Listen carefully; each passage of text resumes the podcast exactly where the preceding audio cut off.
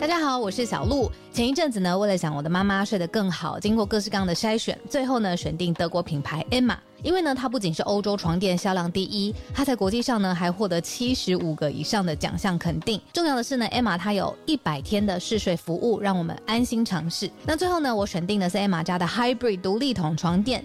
试躺之后呢，我就给它一个 hashtag 叫做云朵般，因为呢这一款床垫它有很强的包覆感，所以躺进去之后就像被云朵包住一样，很舒服，很有安全感。另外呢，这一款床垫的透气度也很好，外层呢有一个布套，它是可以拆下来清洗的。所以最近如果有睡不好想换床垫的听友呢，可以把握母亲节的期间艾玛的床垫组合最低到五五折。那输入早安新闻的折扣码 Morning，额外呢还可以再打九折。相关的优惠消息都在节目的资讯栏，欢迎大家点选链接了解更多。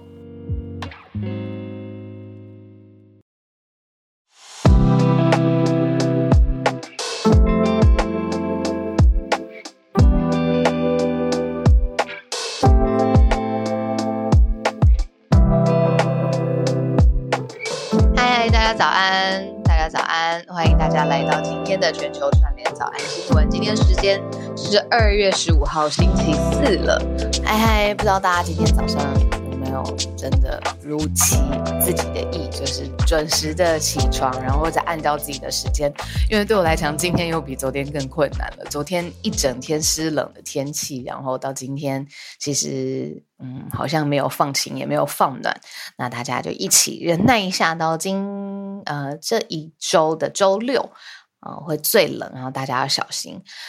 我想跟大家分享一下，昨天我做了一件很，应该不是我做，是一件我发现一件很酷的事情，然后这真的是昨天晚上亲身经历发生的，然后没有厂商，呃，然后所以我也不会说字，但是我真的觉得生活在台湾太方。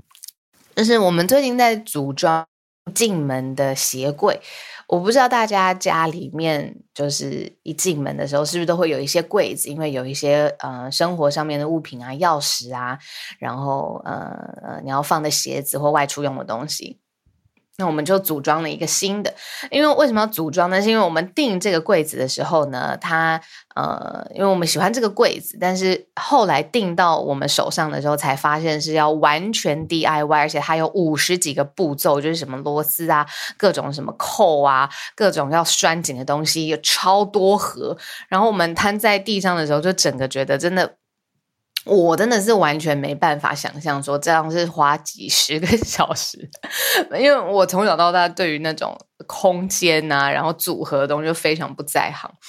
然后我就灵机一动，我就在想说，不知道市面上面有没有在梅河这种帮人组装，然后。呃，可以到付，然后可以立刻到付，因为你知道，大家知道我做事情很急性子，我就想说，我都已经把那些东西，什么木板，然后所有都已经摊出来在地上，一整一整整个客厅都是，我要全部再收起来，不如我现在就立刻找市面上面有没有。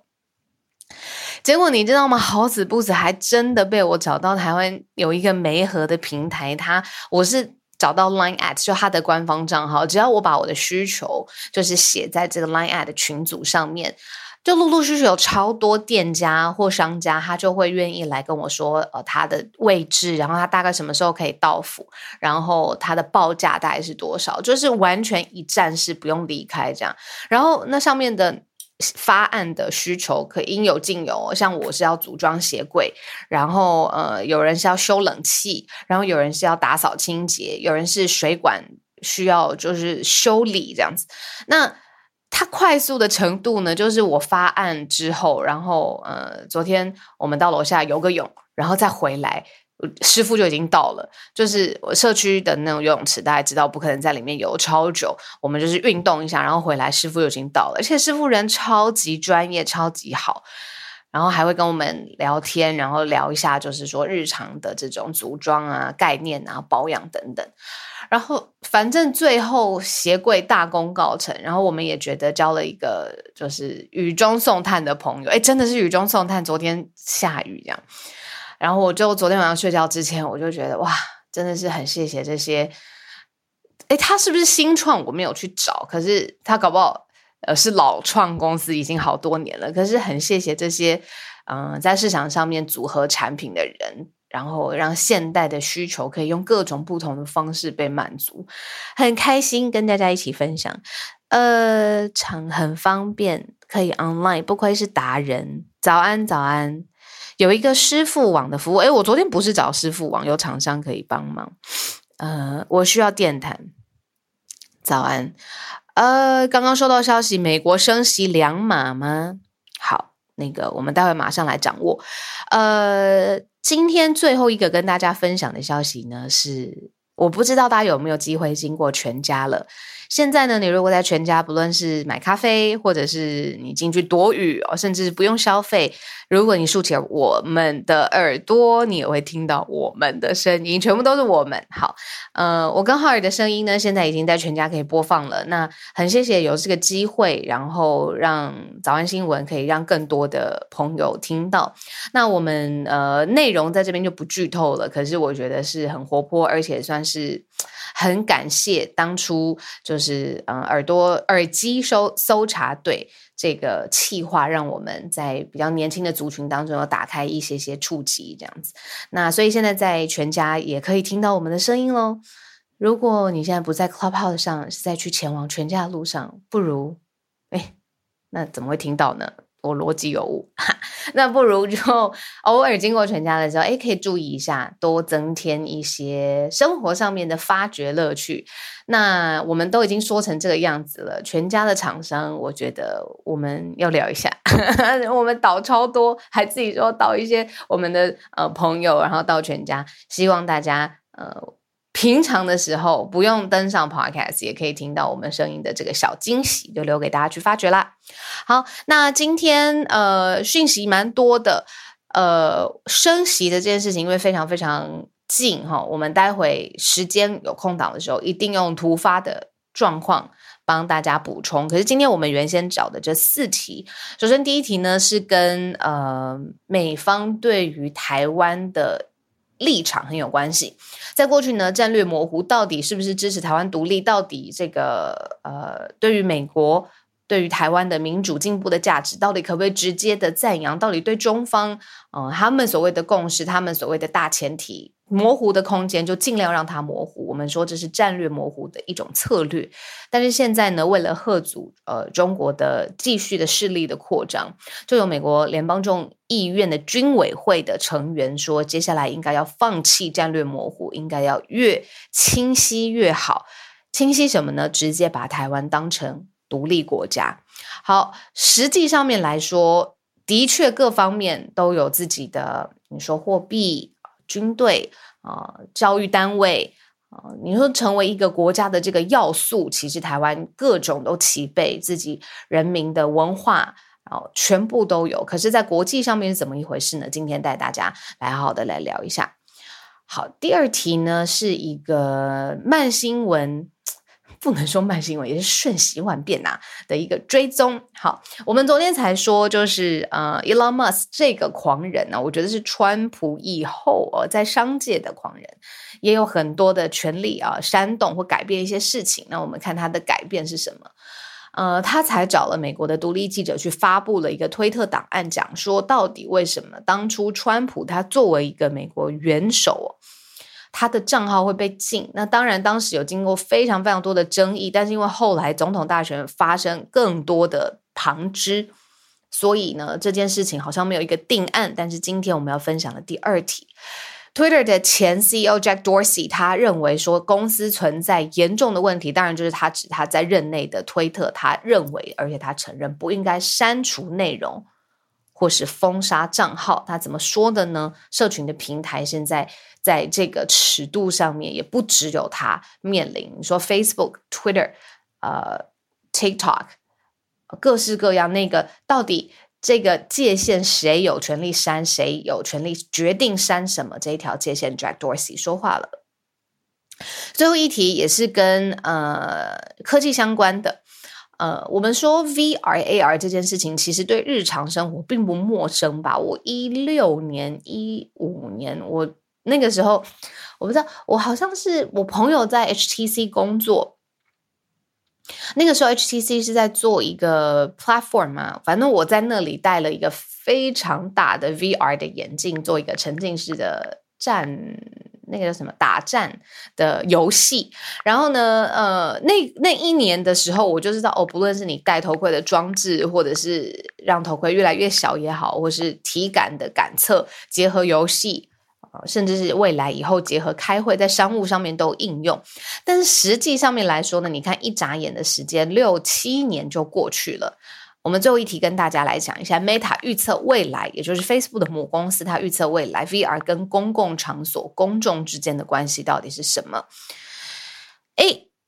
糟糕，我漏了一题。对，哈哈哈，我就知道我们漏了一个是科技方面的消息。美国有一个核聚变的研究，目前呢已经实现突破喽。核聚变它跟什么有关呢？它要解锁。无限能源，这个解锁无限能源的速度可能会比之前想象的还要快。这是一题科学题，我不是科学的专家，呃，这个实验室上面的科学的进步呢，我非常非常小心处理。但是如果还是有缺漏的地方，或是不够正确的地方，待会欢迎所有的朋友上来帮我们补充。好了，升旗的消息，我觉得还是得插在第一题当中跟大家分享了，还是非常非常的鹰派。呃，跟预测一样，这个联准会利率决策委员会呢决定升息两码了。那同时呢，他也跟市场表示，说明年几次的会议将会持续的升息，然后来抑制通膨。那现在呢，会说，哎，这个鹰派的这个做法啊，就是 hawkish 的这个做法，会不会持续放缓呢？那现在看起来还是蛮阴的哦。可是呢，同时你去看那一个呃失业率的这个数据，失业率从二零二三年。底他们预测会将要升高到百分之四点六，那大部分的官员就预期说，二零二四年才会开始降息，降息当中呢，利率的中值可能是降到百分之四点一，哦，这个。包括了这到二零二三年底这个时间点的预测的这个利率中值是百分之五点一，也比投资人预期的还要高哦。所以呢，这个现在已经确认了，就是反升息两码，二零二三年也不降息。那鲍尔有发表重点的谈话，那鲍尔发表重点谈话，我觉得会是一个比较系统性的，呃，包括了一个展望了二零二三年的重大的演说。那所以我们。呃，这个快讯我们就处理到这边。那待会如果有补充，欢迎大家随时上来。那这个是一开始用 Fed 的最新的呃升息的呃新闻啊，跟大家一起开启。好，我们回到今天第一则跟大家想要分享的消息。我们来看看美国的议员说了什么话呢？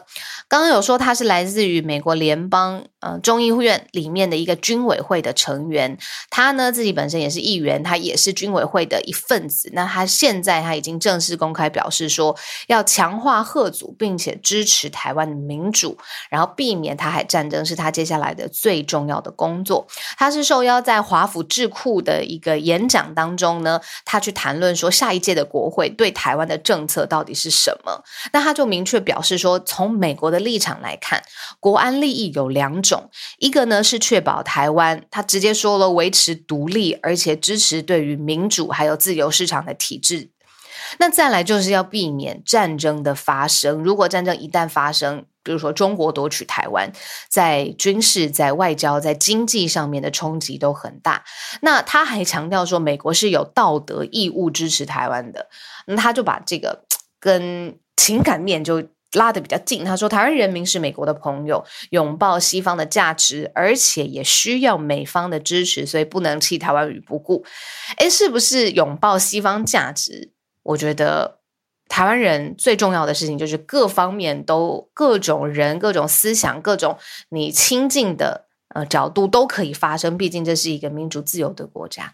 但他认为说，在他的理解当中，他建议美方要用行动的表态，交付军售，增加在台湾区域的部署，还有确认台湾有所有自我防卫需要的武器。那当然，他做了一个连结哦，他就是。这一位呢，他建议哦，美军要仿效之前乌克兰的做法，要提前派军到台湾来训练台湾的军队，并且呢，要从这个乌俄战争当中来吸取一些教训。这个教训是什么呢？就是在这个军事的抗阻上面呢，要尽可能的提供台湾所需要的武器。对啊，这就是贺祖方面哦，现在。美国的议员他就忽略说，过去战略模糊的时代要赶快尽快的结束了。你应该正确的而且清晰的表明台湾是独立的状态，但是呢，要保护他在认为是自己独立的状态的时候，可能会遭受到的威胁或是战事。那在军事上面也特别的 highlight 的重点呢，突出了一下。那他的名字呢叫 Don Bacon 哦，呃，翻成贝肯。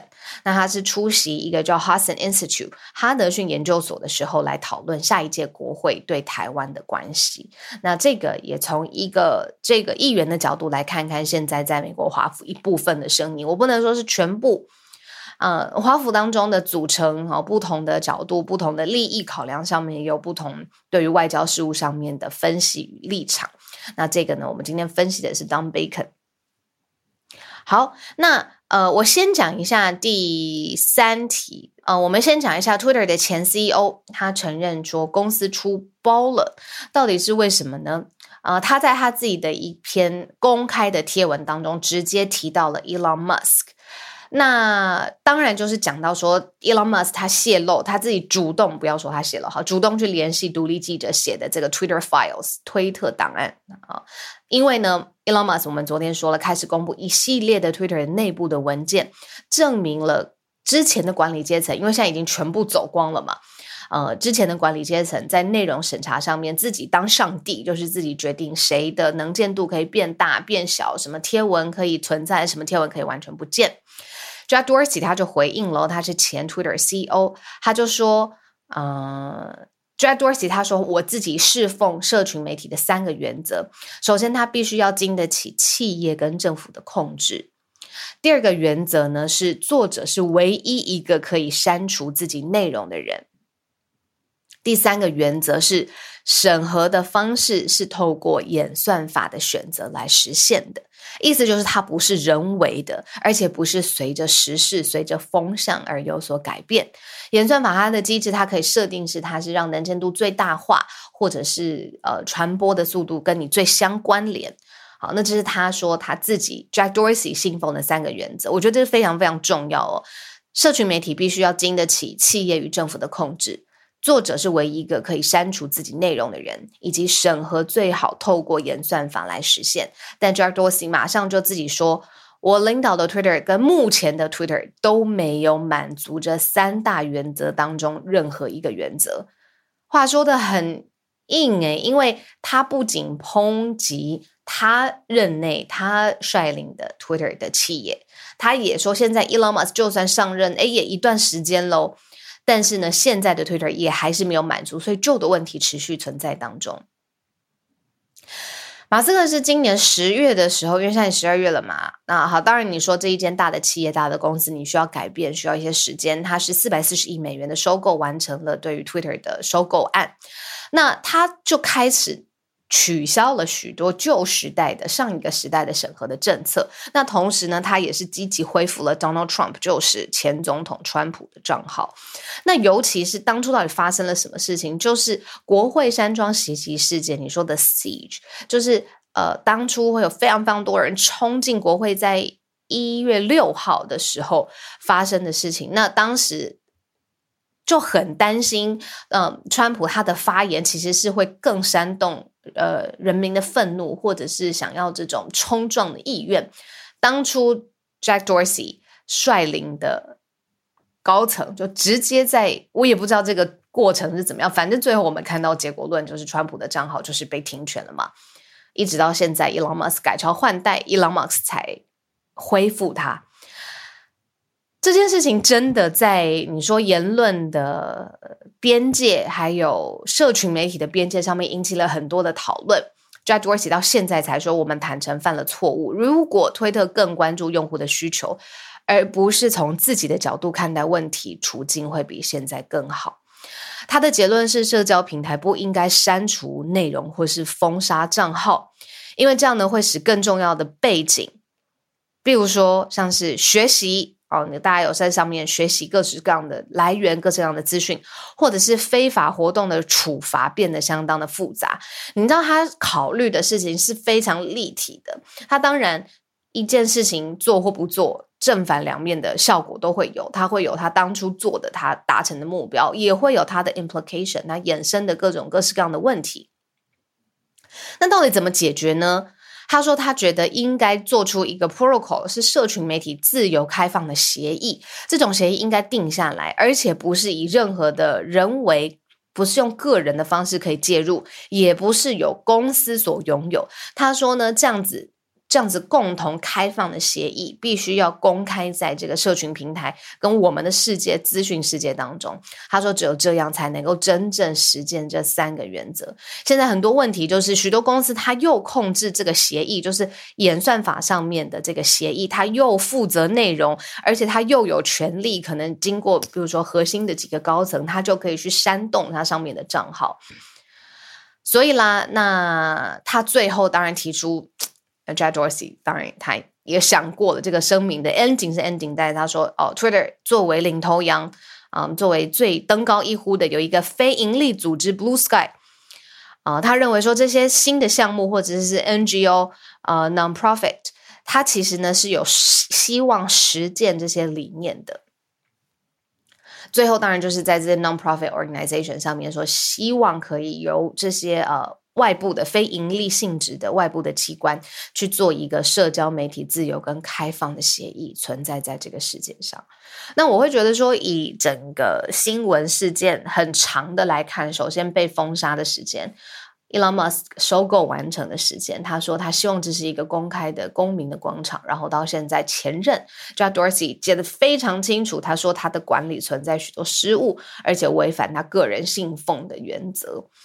我觉得这是一个非常立体的事件。那这个脉络梳理下来，希望大家有感觉得到，就是呃，这个困难度。它是一只自由的小鸟，它理当也要在言论的天空上面抵达，对不对？这个小鸟承载的讯息抵达想要看、想要讨论的人。但这是社群平台上面最理想的状况。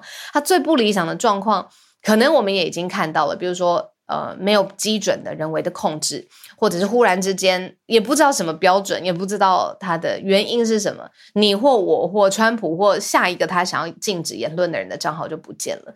那这个中间真的还需要很长足的讨论。第三题，呃，美国他们现在正式公布的核融合到底是什么？你记得早安新闻曾经有讲过，说如果有朝一日人可以做出一个人造太阳，它最重要的意思就是说，希望在未来是一个没有碳排放、没有空气污染或者是放射性废弃物的能源的时代。那这样子的能源经济其实非常诱人吧，而且充满希望。我们说现在美国。总统拜登他自己说，就是要实现零碳经济，那他必须要有一个很有能量的呃能源的提供者。那这件事情呢，人就一直在在科学跟科技的进步上面，一直就是说做一个人造太阳，让它是有这么这么强大的能量，提供源源不绝干净的能源。在干净的能源这件事情上面，最大的里程碑其实就是核融合，而且呢，是美国能源部它。自己宣布了这个重要的突破，说第一次在实验室当中呢，一个受控制的核融合的实验产生的能量，是超超过触发它给予它的能量的。也就是说，我给它一个很小的这个能量，但它产生很大的单位。我们待会会细讲这个单位到底是什么。先讲一下这个核聚变，它最重要提供的这个。一开始提供它的能量是氢，那氢在这个地球上的这个元素是非常非常丰富，而且产量是非常多的。那到底什么是核融合？其实比较常听到的是核分裂，它是把一个很重的、很重元素分裂成碎片，那它也会产生一些呃连接链式的反应，这个就是核事故。我们说每次核跟核能相关，核事故发生的特征，而且它还可以用来武器生产，那它是。另外一派别，你把它想象一个它的另外一个极端是另外一个反面是核融合，它呢是把两个氢的元素合在一起，然后反而形成一个较重的元素，所以是完全不一样。它是合起来之后形成一个较重的，那它不会产生任何放射性的废料，它也不会有间隙的反应，只会产生一个惰性的氦。惰性氦是什么呢？就是我们气球当中看到的充充气的那些东西。那所以呢，大家一直在讲说核融合可以发生什么事情？最重要、最远端的目标是希望呢，可以用干净的、完全干净的能源，替未来的经济打下一个新的基础，清洁的能源。还有里面的原理到底是什么呢？我们来看看哦，这里面呢有非常非常多的单位，我试试看。精准的把它分分享出来。那这是美国能源部他们公布的资讯。他说呢，这个做法呢是把一百九十二道的激光束汇聚到一个氢燃料上面的一个球体上面，并且让这个球体爆炸。当时的这个光的能量呢，就高达了二点零五兆焦。那这个核融合就产生了三点一五兆焦的能量。所以也就是说呢，它呃让这个氢燃料爆炸，然后它产生了一个巨大三点一五兆焦的能量。那这个呢是在一个受控制的实验室当中所产生的，那是前所未有的突破。那说它这个突破清洁能源有关系，那大家应该这这几个月跟我们一起找科学，应该也感觉得到，这有助于我们去管控人类。面临到的极端气候变迁的这个问题，而且美国能源部也证实这样的消息了。他说，这个历史性的首创呢，将会支持呃美国国家核安全管理局的库存管理计划，而且呢，它会提供清洁能源，有一个非常好的前景。这个呢，会改变行业的游戏规则，来实现现在美国的零碳经济的目标。这个突破呢，也会改变科学技术跟工程之间的游戏的规则。他最后有说，可能人类或者是科学的进步还要几十年的时间才可以模仿太阳的能量，才能使将太阳的这个规模满足啊现在能源的需求。但是呢，现在这个实验室当中产生的能量已经可以煮飞机加仑的水了。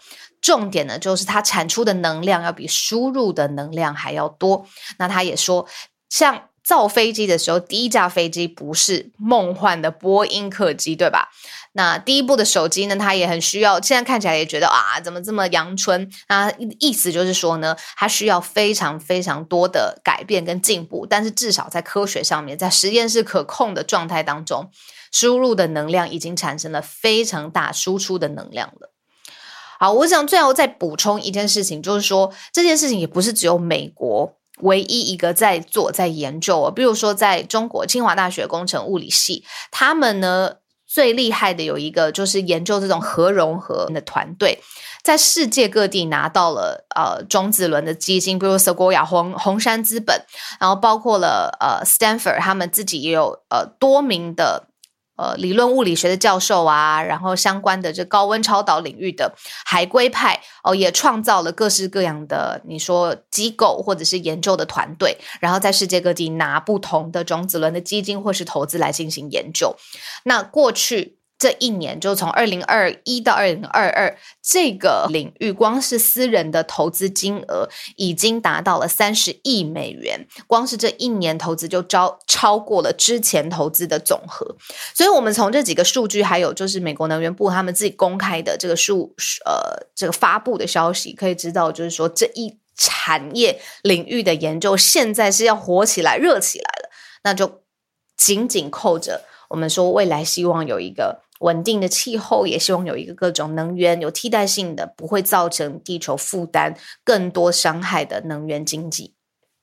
那这个就是我们今天盘点的第三题。所谓的人造太阳，我们要的是它太阳可以提供的能源嘛？不论是呃，它是要产生热还是产生能量，然后做过其他不同的转换，然后去驱动现在整个呃制造啊、经济啊。那这个是我的理解。那因为有点深，如果有讲不对的地方呢，也欢迎大家跟我们一起补充。呃，那接下来呢，这一题我希望继续还可以来聊聊，就是 Meta。Meta 说未来 VR 将如何改变公众场所，或者是 Meta 怎么去带领大家进入他看到的元宇宙，他看到的 VR 呢？他做的一件事情，又是 Meta 他对全球自己旗下两千多名呃企业的员工，还有。C level 领导者进行了一个民调，但结果显结果就显示呢，哦，sorry，不是不是不是他自己旗下的，就是总共有两千多名的企业员工，还有 C level 科技业的领导者来进行呃民调。那结果显示呢，百分六十六的受众认为说，哎，VR 是有助于线下办公的团结感出 togetherness，就是 together 加 n e s s，团结感在一起的感觉。就算呢，大家现在不太了解所谓的元宇宙或是 VR 技术到底可以怎么样，但是呢，百分之六十六受调查的人呢，还是对于未来的技术是感到很兴奋的。如果从元宇宙的角度来讲呢，二零二二年真的发生很多事情，但是同时也让人很困惑。就是呢，Meta 在二二年的秋天推出了一个非常高阶的产品，叫 Quest Pro，它专门是来做创造力啊，或是呃协作啊，或是办公的场景的。那呃，我们最近在跟 Google 朋友吃饭，Google 朋友才跟我说，他们最近还有一个很新的。有一点像是我们之前在科幻电影上面看到的，呃呃呃，VR 或甚至有一点像是全息的投影，可能没有到那么逼真，但是它会从一个屏幕上面呃立体的呈现。那这个是专门在企业当中可以实现，比如说在开会的时候你看得到对方，而且甚至可以跟对方 high five，然后所有的表情，然后嗯声音、语调、姿态你都看得到。就是说这种办公室协作，然后创造力。公共的场景是很可能透过 VR 的方式来实现的。那另外一方面，为什么说二零二二年让人很困惑呢？是因为很多人谈论元宇宙啊，还有很多人不太不太清楚这到底是什么，所以会引发有一些，比如说股东 Meta 的股东，我们之前说过很不安、很不确定。呃，但在 Meta 的眼中，到底二零二三年到底里头 VR 跟元宇宙的元素是多少呢？好，它。讲讲出几个结论呢？首先，二零二三年，Meta 认为会有三分之一的员工选择保持远端的工作，因此呢，这个技术上面的前进，技术上面的新产品会重新定义工作上面还有 community 这间公司的文化上面的包容性。再来，要因应员工的需求，企业呢在接下来也应该大力投资 AR 跟 VR 的技术。呃，他们认为说，在协作的环境当中，如果有参与感、被包容的感觉，还有刚才说 togetherness，这个是非常重要的。所以呢，也显示说，更多的企业将会编列预算来购买 VR 的显示器，或者是我们装带的装置。那这些预算呢，主要是原先是要购买的是传统的笔电，但是现在发现传统的桌机或笔电现在以往了 VR 的这个设备。那再来就是说，各行业之间的。公司也应该要展开合作，让员工可以有一个沉浸式的、沉浸式的技术，它会成为一个跨平台、跨设备的三 D 体验的互相构建。因此呢，这个是为了社交的包容性或存在感。混合办公、线上办公这件事情的趋势在做准备，所以他最后认为说，元宇宙是一个开放的生态系统，要建构它本身其实也需要各个企业，而不是 Meta 一直在前面拉着这个世界。那需要各个企业跟各个平台上面跨平台的合作，才有办法体验里面的内容啊，还有体验的深度等等。那最后呢，Meta 他提提到的就是说，他想要领先他的竞争对手啦。也就是说呢，就是百分之六十四的受访的企业认为说，哎，其实元宇宙的规划上面，好像竞争对手都比自家公司还快了许多。所以 Meta 他也说，希望呢，现在可以开始规划元宇宙。那包括 Meta 自己本身，呃，也要成为世界上面还有这个行业跟类别上面最领先的。那每个企业也要一起赶快做好布局。听起来，我的感觉就是他发布了一个民调的报告，认为说未来大家是有这样子的需求的，然后员工也是特别特别喜欢的，诶，所以大家赶快来拥抱元宇宙的概念或是相关推出的产品。不能说它不真实，可是同时也有一点点球员兼裁判的意味啦，这是我感觉到的。呃，Meta 发布这个呃报告的大胆的呃预测也好，或者是创造它的需求。好，那现在的时间呢？开放大家上来举手跟我们说说话。Virginia，太好了，哎，小鹿早安，Virginia，太好了，早安。今天非常的非常的清楚，我终于可以听到当初我也很好奇的加法银行。早安，那就是因为上次翠翠就是讲母乳银行嘛，然后那我就想到我们台湾是呃有加法银行，那它是呃癌症希望基金会大家第一次引入的。那它主要是因为说，呃，大家知道，如果就是呃，病人在做化疗的时候会掉头发，然后那这个呃期间大概可能半年一年，可是他掉头发的时候，他头发是他头皮是比较敏感的，然后呃，所以有一些那个病人他会觉得说，如果是真发的。做做成的假发，这样子会比较舒服。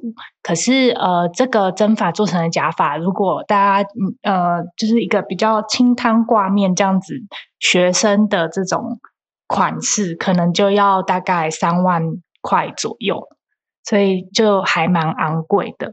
那所以他们才会就是想说，那呃，我就是鼓励大家捐呃头头发，然后那他们就是透过他们的呃，就是呃其他人的一些捐款，然后把这样子的，就是大家捐的法术爱心法术，然后去做成呃假法。那呃后来就是其实呃台湾有很多很多的机构也有在做类似这样子的事情，然后呃不。确定是不是因为资讯的，就是呃流传的不对等，然后就发发现说，哎，其实台湾人很有爱心哦。但是他们后来就是呃，就是可能他一年收到的这个爱心的法术的分量，可能可以呃。供应未来九年所需要的这个假发，就是我还听到蛮多机构，就是他们都说，呃，可能一年的目标是希望可以做一千顶假发。对，那因为假发在就是出借，然后就是使用的过程中，它可能也是会呃，就是掉头发，然后就是会越来越稀疏，所以他们也是需要就是汰换，然后就是做新的。对，可是呃，就是有时候。那个我们的这个捐款是不足以呃有这么多的制作费去呃帮把这些爱心法术都消化掉，然后都把它做制成假发，对，然后所以后来就是呃就是这些假发银行就是就变成说他们没有办法开放说大家自由的捐这个爱心的法术，他们就会可能有一些限制，那就变成说可能一年。呃，他可能就是说变成办一场活动，比方说是百人的呃捐法活动，然后去募集他就是足够，因为他很怕说，哎，大家自由的捐法，然后他收到这么多的法术，然后台湾是一个蛮潮湿的国家，那这样子大家爱心可能那个头发就会呃会生沟，就发霉，这样会很可惜，这样子。对，那如果。大家有这个兴趣去，就是做这种爱心的帮助的话，其实考虑就是捐那个假发的制作费，那让他们 OK，懂懂懂，让他们更多资源啦，可以做这件做的更好。